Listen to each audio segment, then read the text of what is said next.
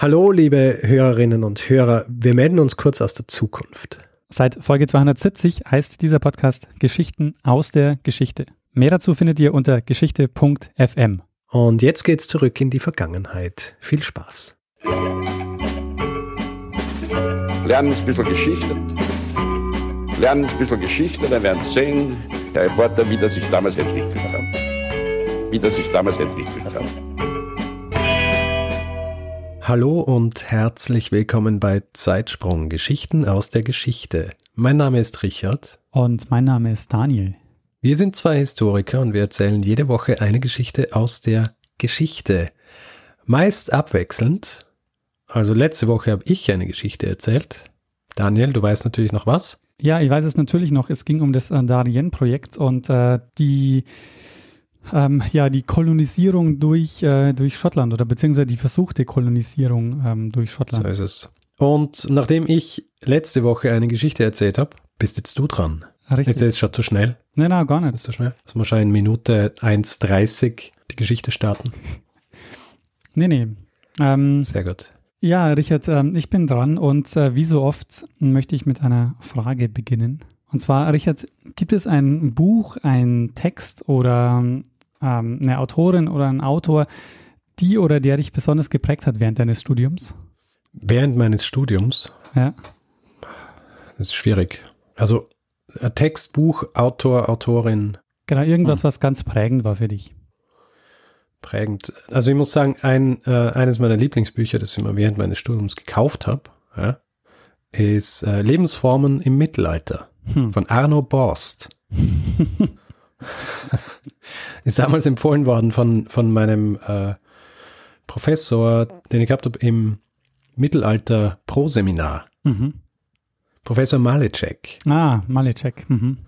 Und Professor Malecek hat, hat äh, das ist, äh, Buch vom Arno Borst erwähnt und ich habe es dann äh, über ein Antiquariat bestellt. Und das ist deswegen so besonders, weil eine Widmung in diesem Buch steht. Natürlich nicht an mich, ja.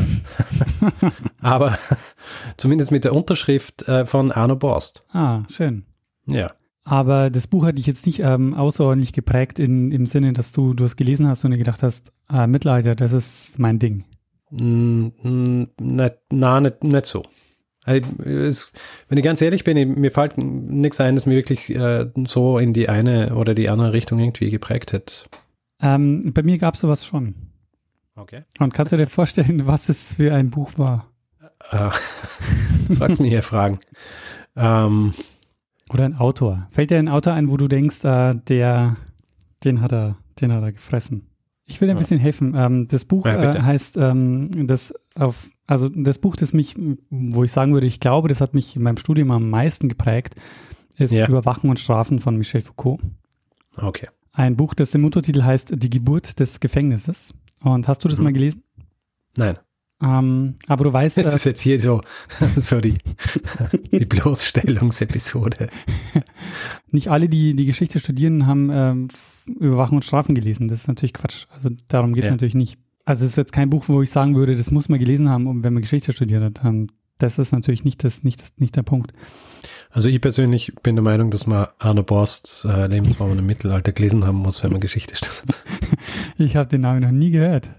Also jetzt zum ersten Mal. Also äh, keine Sorge, ja, es wird jetzt nicht um das Buch gehen. Ähm, es wird aber um einen wichtigen Aspekt des Buchs gehen. Und dieser Aspekt, der ist mir zum ersten Mal bei Foucault begegnet. Und nur vielleicht ein paar Worte vorneweg, warum, äh, damit vielleicht deutlich wird, warum dieses Buch von Foucault so besonders ist. Das ist ein Standardwerk, wenn es zum Thema, wenn es um das Thema Überwachung geht. Das Buch ist 1975 erschienen und beschreibt die Entwicklung des modernen Strafsystems ähm, in Europa des frühen 18. Jahrhunderts und letztlich wie die Gesellschaft im 18. Jahrhundert zu einer Disziplinargesellschaft wurde. Er beschreibt da eine Überwachungsanordnung, die ziemlich berühmt geworden ist, die er nicht erfunden hat, aber die er eben beschrieben hat ähm, und äh, in seine Analyse mit einbezogen hat. Und das ist nämlich ähm, das Panoptikon. Das hast du wahrscheinlich schon mal gehört. Ja. Ähm, das Panoptikon ist eine Architektur, die entworfen wurde von Jeremy Bentham und beschreibt eine aus seiner Sicht ähm, ein perfektes Gefängnis. Und in diesem Gefängnis ist in der Mitte ein Turm und ähm, in diesem Turm stehen die Wärter Und drumherum sind die Gefängniszellen so angeordnet, dass sie zum Turm hin offen sind, sodass sie ständig überwacht werden können. Und diese Anordnung, die ermöglicht also eine permanente, eine permanente Kontrolle. Hinzu kommt, dass ähm, dieses ganze Gebäude so ausgeleuchtet ist, dass die Insassen die Werte nicht sehen können und somit nicht wissen, ob sie gerade überwacht werden oder nicht. Und sozusagen dieses potenziell permanent überwacht werden zu Verhaltensänderungen führen soll. Und das Panoptikon ist für Foucault das Ordnungsprinzip der Gesellschaft und dessen nennt er deshalb die, die, ähm, die Disziplinargesellschaft. Warum ist das so wichtig? Ähm, weil die Ideen, die Foucault in diesem Buch formuliert hat, wesentlichen Einfluss gehabt haben auf eine Studien- oder eine Forschungsrichtung, ähm, die sich Surveillance Studies nennt. Und dieser Forschungsrichtung, der ich, habe ich mich auch ein bisschen oder eigentlich ein Stück weit ähm, auch zugehörig gefühlt. Mhm. Das sind aber vor allen Dingen Soziologen, Soziologinnen, die sich mit der Frage beschäftigen, wie Überwachung die Gesellschaft prägt oder verändert. Aber genug Vorgeplänkel. ist das jetzt die, äh, ist das jetzt die Einleitung gewesen? Das war jetzt die Einleitung und jetzt kommen okay. wir zum, äh, zur Einleitung des Buchs, nämlich äh, wir schauen uns jetzt mal die erste Szene an, die Anfangsszene aus Überwachen und Strafen. Okay. Ähm, weshalb ich jetzt diese ganze Geschichte überhaupt erzählt habe, um da hinzukommen. Okay. Nämlich, ähm, das Buch beginnt folgendermaßen. Äh, da geht es um ein Ereignis, das am 2. März 1757 stattfand. Ein Mann namens Damien wurde in Paris hingerichtet. Und das auf wahnsinnig brutale Weise. Also der wird nicht nur mit glühenden Zangen gezwickt, sondern auch mit geschmolzenem Blei, mit Öl, mit Pechharz, mit Schwefel und Wachs übergossen. Schließlich wird er mit Hilfe von Pferden gevierteilt und nachdem er dann schon tot war, wurde er auf dem Scheiterhaufen verbrannt. Und das Ganze war ein öffentlicher Event mit ähm, vielen tausend Zuschauern. In dieser Folge geht es jetzt darum, wie diese Art der staatlichen Gewalt verschwindet und ein modernes Strafsystem entsteht. Oder anders ausgedrückt, es geht um eine verkürzte Geschichte der Guillotine. Hm, okay. Was weißt du über die Guillotine? Weißt du, woher, ähm, weißt du, woher der Name kommt, Guillotine? Hm, warte mal, das ist auch so ein Ding, das immer, das irgendwann noch gelesen und ach, das muss ich immer merken. und dann habe ich es vergessen. Also, ich, ich, weiß nicht, woher der Name kommt. Ich sagte jetzt, das Einzige, was ich weiß, mhm. ist, und ich bin mir auch nicht einmal sicher, ob es nicht nur eine Legende ist, aber ich glaube, es stimmt, dass der, der es erfunden hat, dann auch schlussendlich äh, in, und durch die Gu äh, Guillotine umkommen ist. Das stimmt nicht. Stimmt nicht? Nee, das stimmt nicht. Aber es ist, äh, es ist was, das während im Zuge der Französischen Revolution erfunden worden ist. Äh, richtig, und da kommen wir jetzt auch ähm, noch dazu. Okay, das, wenigstens weiß ich das, ja. Das stimmt.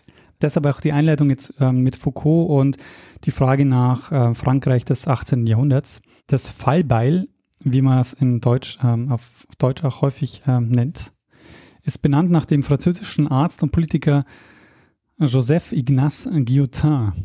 Die Folgefrage wäre jetzt gewesen, weißt du, wann die Guillotine eingeführt wird? Aber das hast du natürlich jetzt schon ähm, vor, vorweggenommen.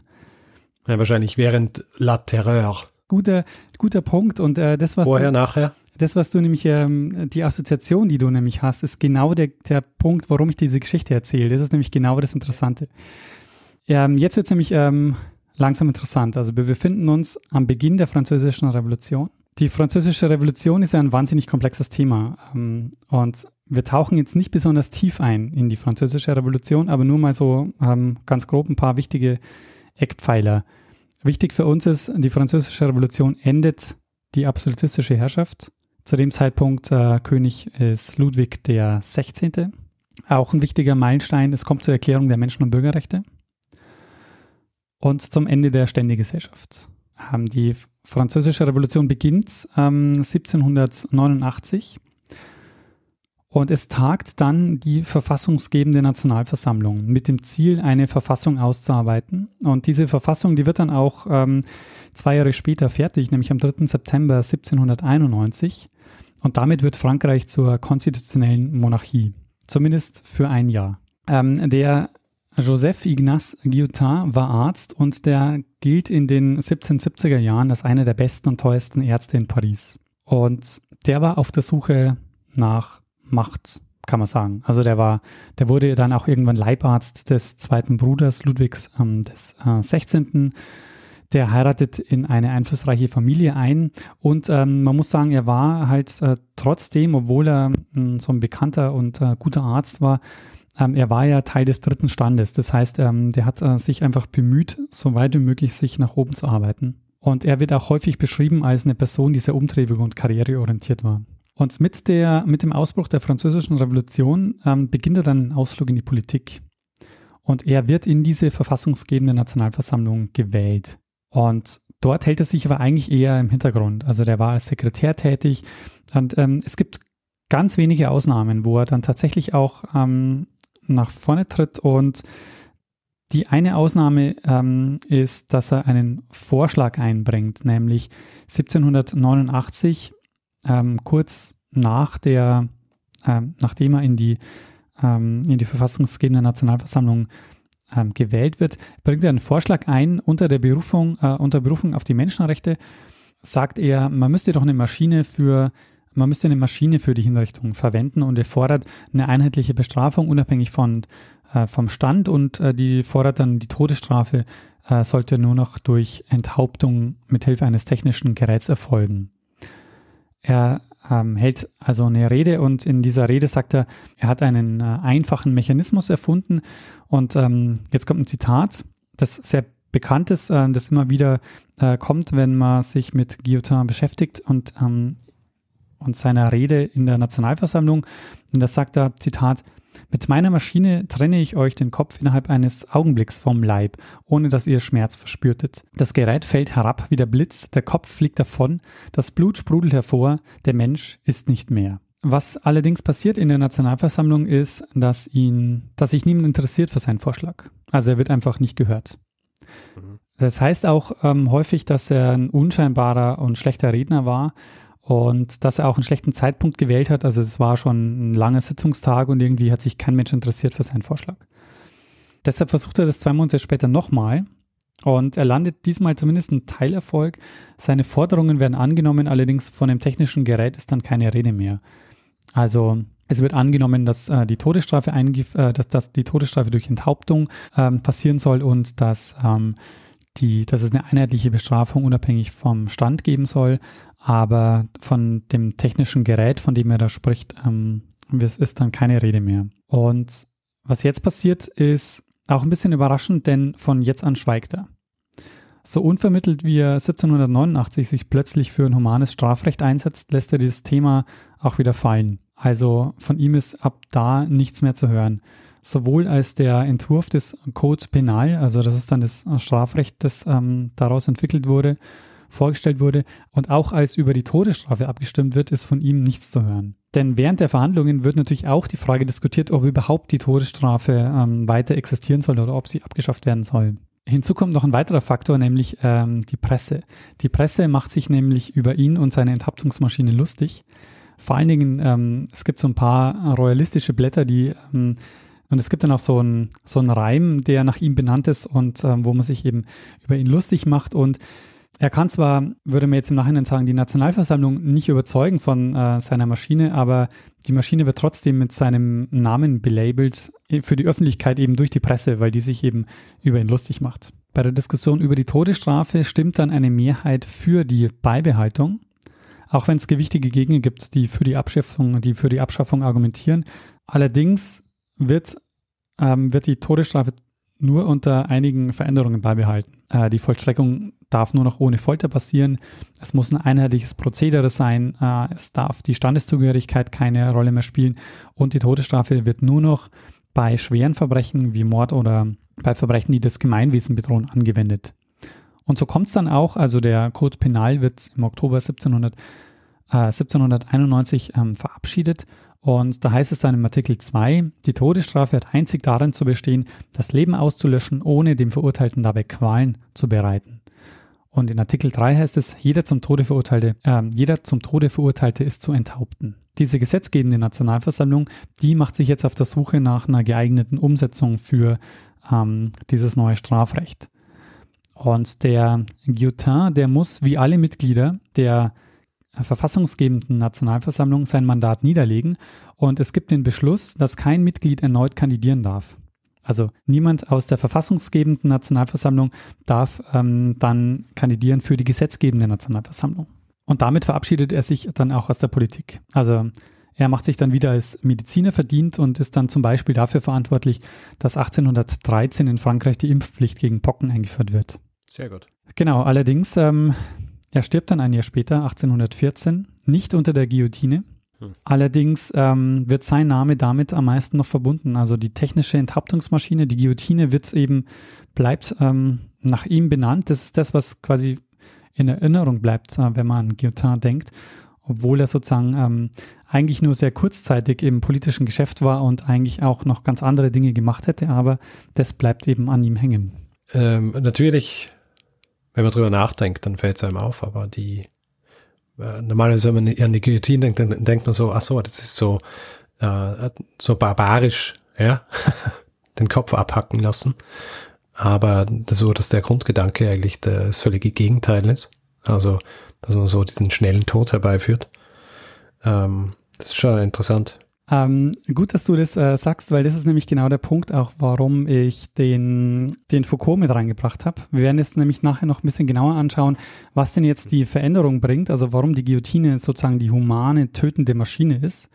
Ähm, zumindest in dieser Zeit, was für uns ja eigentlich sehr seltsam klingt. Ne? Also, dass eine, dass eine Tötungsmaschine als, ähm, als humane, aufgeklärte Maschine etabliert wird. Aber genau als die galt sie zu dem Zeitpunkt. Ähm, mhm. Die die, äh, die Guillotine galt eben als die humane Art des Tötens. Aber noch ist es nicht so weit, ähm, denn noch sind wir jetzt äh, 1792, nachdem also der Code Penal veröffentlicht ähm, wurde, verabschiedet wurde und ähm, die Nationalversammlung sich darum kümmern muss, wie jetzt diese, dieses Gesetz umgesetzt, äh, diese, dieser Code Penal umgesetzt werden kann.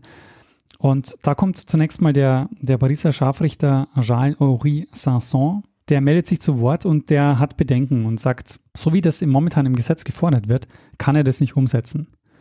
Äh, er müsste das Schwert nach jeder Hinrichtung schleifen und ähm, weil ja nur ein Hieb genügen muss äh, für, ähm, für die Hinrichtung und er hat nur zwei Schwerter und also das lässt sich so in der Praxis nicht, nicht umsetzen, wie das äh, im Gesetz gefordert wird. Deshalb ähm, erinnert man sich nochmal zurück an äh, Guillotin und überlegt sich, ob man nicht doch dann das Ganze mit einer Maschine umsetzen sollte und versucht dann den Guillotin als Sachverständigen einzubestellen und der lehnt aber ab und sagt, also nee, ähm, will damit jetzt so erstmal nichts mehr zu tun haben. Äh, das Thema ist für ihn abgehakt und deshalb, deshalb bekommt den Auftrag dann der Chirurg Antoine Louis. Der wird beauftragt, dann diese Tötungsmaschine umzusetzen. Und der beschäftigt sich dann zunächst mal mit der Geschichte der, dieser Techniken und er stellt fest, dass Fallbeile schon seit einigen Jahrhunderten in vielen, in vielen Gegenden im Einsatz sind und er lässt das sogenannte Halifax-Gerät nachbauen. Das ist ein Fallbeil, das man seit dem 13. Jahrhundert in England äh, verwendet. Und zusammen mit dem deutschen Klavierbauer in Paris, dem Tobias Schmidt, lässt er einen Prototypen für 800 Livre herstellen. Und die Guillotine wird also gar nicht von Guillotin entwickelt, und kommt dann kurze Zeit später am 25.04.1792 zum ersten Mal zum Einsatz. Die Guillotine sollte der humane Vollzug des staatlichen Tötens werden, im Gegensatz zum brutalen Hinrichtungsritualen des Ancien Regimes, wie wir das ganz am Anfang bei, äh, bei dieser Szene mhm. von Foucault gehört haben. Mhm. Und jetzt ist also die Frage, warum und was ist jetzt anders? Also was, was macht dieses Töten jetzt äh, human im Gegensatz zu dem, äh, zu dem, wo man sich abgrenzen wollte. Also man wollte sich ja vom Ancien-Regime genau abgrenzen damit. Und dafür ähm, bietet Foucault eine, eine Erklärung, die finde ich sehr überzeugend ist und die eben auch ähm, sehr wichtig ist für, für dieses Buch. Er sagt, eine Straftat war eine Auflehnung gegenüber der bestehenden Herrschaftsordnung, weshalb die Strafe dazu diente, die Ordnung wiederherzustellen. Und das ist der Grund, warum, warum quasi diese überbordende Gewalt stattfand im Ancien-Regime. Denn das äh, Verbrechen verletzt die Souveränität des Königs. Also wenn du ein Verbrechen begehst, pisst du damit quasi dem König ans Bein. Und okay. Marter und Folter. Ist das, äh, ist das der Wortlaut? Ja, ja. Also du beleidigst mit einem Verbrechen den König. Ja. Und die Marter und die Folter, also diese körperliche Gewalt, die demonstrieren denn die Macht des Königs. Deshalb muss quasi die Bestrafung auch öffentlich stattfinden, um die Macht zu demonstrieren. Und äh, der Unterschied ist, dass mit dieser Bestrafung keine Gerechtigkeit wiederhergestellt werden soll, sondern die Macht soll wiederhergestellt werden. Und das ist dann also die, die Interpretation, die Foucault ähm, bietet, der, der Königsmord ist sozusagen das ultimative Verbrechen. Und in jedem Verbrecher steckt sozusagen ein kleiner Königsmörder. Und der König rächt sich sozusagen an, an dir, wenn du ein Verbrechen begehst. Und es ändert sich jetzt natürlich mit der Französischen Revolution und, äh, und der Aufklärung, weil jetzt soll die Justiz keine Rache mehr üben, sondern die soll sich individuell mit dem Täter und der Täterin auseinandersetzen. Die soll sich die Frage stellen, was hat zur Tat geführt, was ist vom Täter in Zukunft zu erwarten. Ähm, also es geht um, um Prognosen und es geht darum, dass Täter auch immer die Möglichkeit haben sollen, sich zu bessern ähm, und wieder Teil des Gemeinwesens zu werden. Und deshalb ähm, heißt es quasi bei Foucault, dass, dass das System vorher auf den Körper zielt und später zielt es auf die Seele. Also jetzt sollst du quasi ähm, diszipliniert werden. Deshalb eben auch, äh, das Buch heißt auch die Geburt des Gefängnisses. Ja, es gibt Gefängnisse, wo man quasi dann diszipliniert wird und äh, im besten Fall dann eben auch wieder Teil des Gemeinwesens werden kann. Was jetzt einsetzt, ist also ein, ähm, ja, ein Erfolg der Guillotine oder des Fallbeils. Die geht nämlich jetzt in Serienproduktion und wird in den nächsten Jahrzehnten ähm, nur noch geringfügig verändert. Also was zum Beispiel kommt, ist die abgeschrägte Klinge. Ja. Ähm, 1868 werden dann Spiralfedern eingebaut, um den Aufprall quasi dieses Messerschlittens ein bisschen abzufedern. Aber sonst passiert quasi eigentlich so nicht viel an der, an der technischen Umsetzung der Guillotine. Und ähm, sie wird auch relativ schnell zum Kultobjekt. Also äh, die Guillotine ist ähm, in, diesen, in dieser ersten Zeit in, in aller Munde. Ähm, zum Beispiel wird sie auch äh, ganz häufig als Spielzeug hergestellt. Ähm, es ist zum Beispiel überliefert, dass Goethe seine Mutter bittet, äh, eine Guillotine als Spielzeug für seinen Sohn zu besorgen. Aber unter welchem Namen? Also denn zunächst wird die Guillotine nicht als Guillotine bekannt, beziehungsweise nicht nur als Guillotine, sondern auch als Louison oder als Louisette, also benannt nach dem Louis. Oder sie wird auch in Bezug auf den Scharfrichter La Machine à Charlot genannt. Die Wortschöpfung Guillotine, äh, die stammt, äh, die stammt äh, aus äh, der aus einer Zeitung Ende 1789, ähm, wie ich das auch schon ähm, vorhin erwähnt habe, äh, nämlich eine royalistische Zeitung, die den, die den Guillotin verspotten will. Und das ist die Bezeichnung, die sich äh, am Ende des Tages danach durchsetzt. Jetzt kommt der, der Bruch in der Geschichte.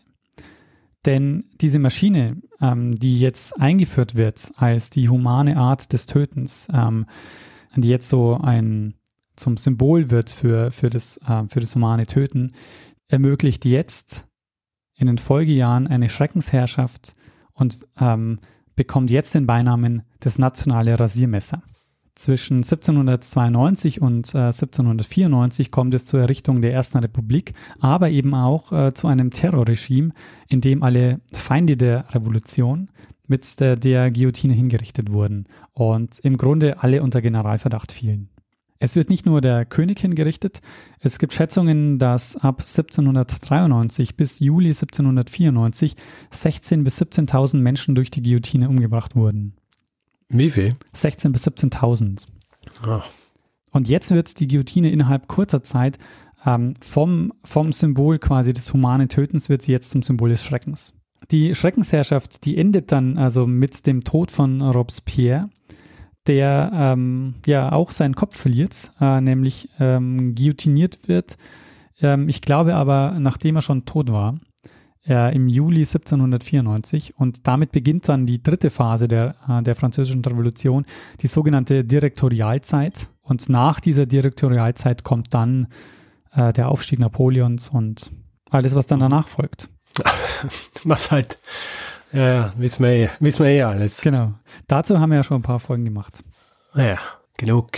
Ähm, ja, richtig. Und äh, das war also jetzt die verkürzte Geschichte der Guillotine, äh, die als humane Tötungsmaschine entworfen wurde, zum Schreckensinstrument wurde während der Französischen Revolution und also sozusagen erst als Zivilisation, zivilisationstechnische Errungenschaft gefeiert wurde und dann äh, die Schreckensherrschaft ermöglichte. Und in der Folge kommt jetzt zu dem Versuch, ähm, dieses öffentliche Töten des Staates weniger öffentlichkeitswirksam zu machen. Also vorher sollte es ja, wie man das ähm, ähm, vorher sollte das ja ein Spektakel sein. Also wie, man, äh, wie ich das vorhin ja gesagt habe, mit dem, dem König, der sich sozusagen Recht an einem, äh, der das Recht gebrochen hat, ähm, musste das Ganze natürlich auch in der Öffentlichkeit stattfinden, weil alle sollten sehen, dass der, dass der König hier die Macht wiederherstellt. Jetzt allerdings ähm, verändert sich das Ganze. Also man versucht, dieses, dieses Töten so weit wie möglich ähm, aus dem Stadtbild zu entfernen. Also ähm, die Guillotine wird immer weiter vom Stadtzentrum nach draußen verlegt. Ähm, ab 1830 zum Beispiel wird sie dann ähm, am wird sie dann am Stadtrand aufgestellt beim Gefängnis und es wird äh, die Zeiten, in denen sie verwendet wird, äh, die werden immer unattraktiver. Also äh, in den Anfangszeiten war es immer Primetime, 16 Uhr. Und äh, dann wurde es in die ersten Morgenstunden verlegt und ab 1848 ist es immer der Anbruch des Tages. Ähm, ab 1870 zum Beispiel wird es dann immer ohne Podest gemacht, also dass man sozusagen auf Zuschauerhöhe ähm, dann gar nichts mehr sehen kann. Mhm. Und schließlich wird es dann gar nicht mehr äh, öffentlich gemacht. Ähm, 1939 findet die letzte Hinrichtung ähm, in äh, die, die, letzte öffentliche Hinrichtung in äh, Frankreich statt und ab dann nur noch im Gefängnishof. Okay. Äh, sie war 1977 zum letzten Mal im Einsatz und abgeschafft wurde dann die Todesstrafe in Frankreich 1939. 81. Also extrem spät, wenn man es mit ja. anderen europäischen äh, Ländern ja. vergleicht. Stimmt. Ähm, nach äh, Guillotins Tod ähm, verlangt seine Familie die Umbenennung des Fallbeils. Und ähm, das funktioniert aber nicht. Und deshalb ähm, benennt sich dann die Familie um. wenn, wenn, wenn ich nicht äh, das Mordwerkzeug, äh, das Tötungswerkzeug umbenennt, dann benennen wir uns halt um. Genau. Naja. Weißt du, in was haben sie sich umbenannt? Äh, das weiß ich nicht. Äh, das ähm, das habe ich so nicht also gefunden. Also haben sie es äh, gut gemacht, dass man jetzt nicht mehr weiß, wer sie sind. genau. Ja, aber es wer ist, sie ähm, danach waren. Aber es ist, ähm, zeigt eben sehr schön, dass also ähm, der Guillotin gar nicht, also sozusagen, der hatte gar nicht so viel zu tun mit, mit dieser Geschichte. Der war nur, ähm, äh, war eigentlich nur ganz kurz beteiligt hat äh, zwei Reden dazu in, in, in, der Nationalversammlung gehalten, hat nicht mal das Ding mit, äh, mitentwickelt, aber an ihm bleibt dann äh, dieser Name hängen. Und nachdem das dann also, nachdem die Guillotine quasi äh, Teil oder so als dies, dies, diesen Schrecken verbreitet hat, äh, hatten die natürlich keine Lust, ähm, damit äh, in Verbindung gebracht zu werden. Ja, natürlich. Gibt es heutzutage noch Guillotins? Weiß ich gar nicht, ehrlich gesagt, habe ich nicht nachgeguckt. Ja, das war's schon, Richard. Das war meine äh, ah. verkürzte Geschichte der Guillotine. Sehr gut. Äh, ist es verkürzt? Absicht? Ja, ist Absicht, weil man könnte natürlich oder müsste eigentlich, wenn man die Geschichte der Guillotine erzählt, noch ähm, viel mehr erzählen.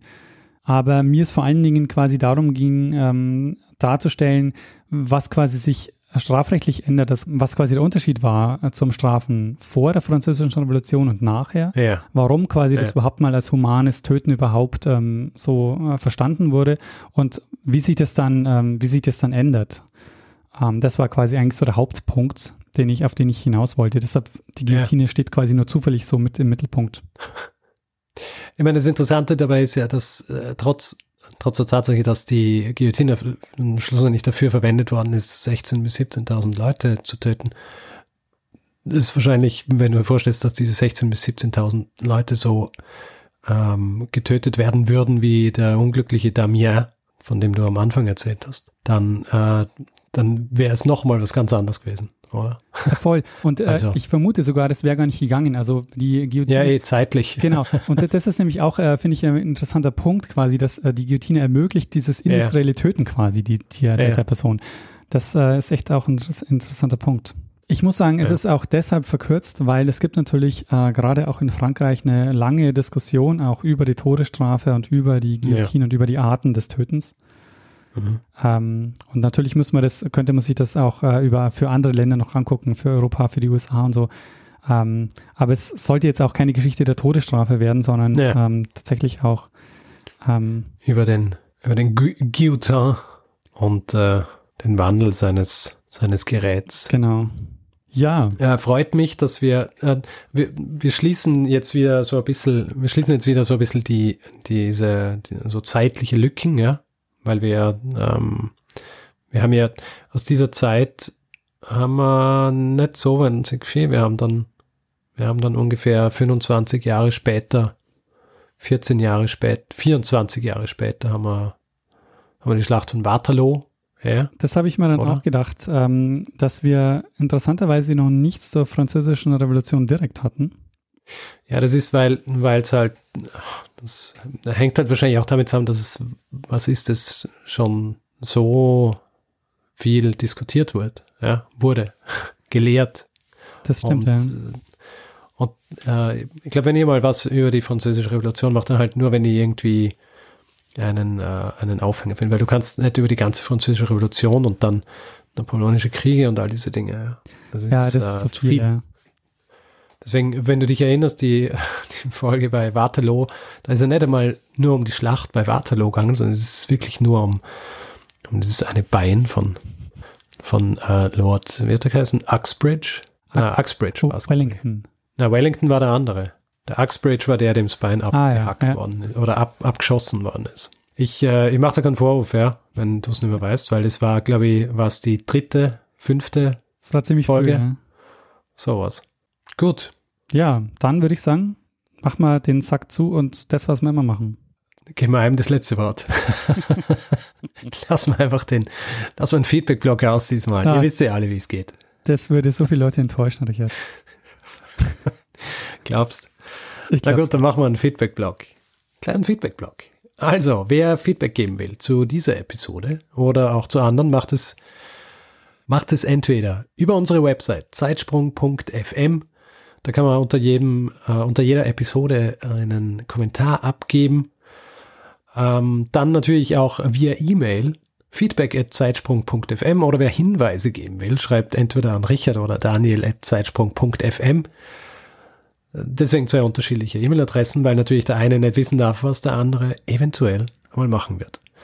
Und dann sind wir natürlich auch auf Twitter, ah, das ist unter twitter.com slash Zeitsprung FM und auch unsere ähm, persönlichen Accounts, Daniel at Metzner und ich at Stormgrass, kann man uns jederzeit äh, schreiben. Und schlussendlich Facebook. Facebook.com slash Zeitsprung.fm kann man kommentieren, liken, ähm, Einträge sharen, was auch immer man auf diesem sozialen Netzwerk macht. Ja, ähm, außerdem gibt es die Möglichkeit, uns finanziell zu unterstützen. Wir haben PayPal und Flatter auf der Seite und freuen uns über alle, die uns da finanziell ein bisschen ähm, unter die Arme greifen und uns helfen, unsere Unkosten zu decken. Und ähm, wir bedanken uns in dieser Woche bei Björn, Martin, Jens und Samuel. Vielen, vielen Dank für eure Unterstützung. vielen Dank. Und bevor wir einem das letzte Wort geben, das immer hat, ähm, würde ich gerne noch äh, eine kleine Sache pluggen. Ähm, das Zeitsprung-Universum hat nämlich ähm, Nachwuchs bekommen quasi. Und äh, ich habe einen, einen Podcast, äh, einen Zeitsprung-Spin-Off gestartet. Äh, das da heißt Rückpass und da geht es um Fußballgeschichte. Allerdings. Und es ist äh, sehr, sehr gut. Ich als ähm, bekannter Fußball-Nicht-Interessierter, ja,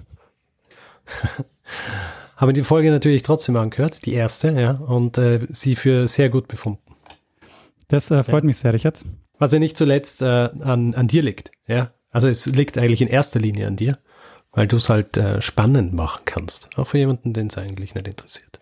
Das freut mich sehr. Und äh, in äh, der nahen Zukunft wird es da also ähm, ja, viele Beiträge geben zu allen Themen, ähm, die das Thema Fußball betreffen. Also das muss jetzt nicht immer nur ähm, Geschichte sein von Fußball, die auf dem Platz passiert, sondern das kann eben auch äh, ganz andere ähm, Themen betreffen. Aber ja, dazu in den nächsten Wochen und Monaten mehr. Ähm, ja, das Ganze ist zu finden unter rückpass.zeitsprung.fm. Es gibt allerdings auch die ähm, URL rückpass.io. Die gibt's? Die gibt's. Rückpass. Und die führt direkt dorthin, oder? Die wird weitergeleitet auf Zeitsprung, äh, auf rückpass.zeitsprung.fm. Ah, das habe ich nicht gewusst. Sehr gut.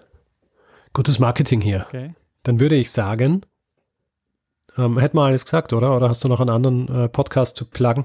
Ähm, nee, soweit würde ich sagen, sind Sehr wir gut. durch. Dann geben wir einem das letzte Wort. Sehr schön. Der es immer hat. Bruno Kreisky.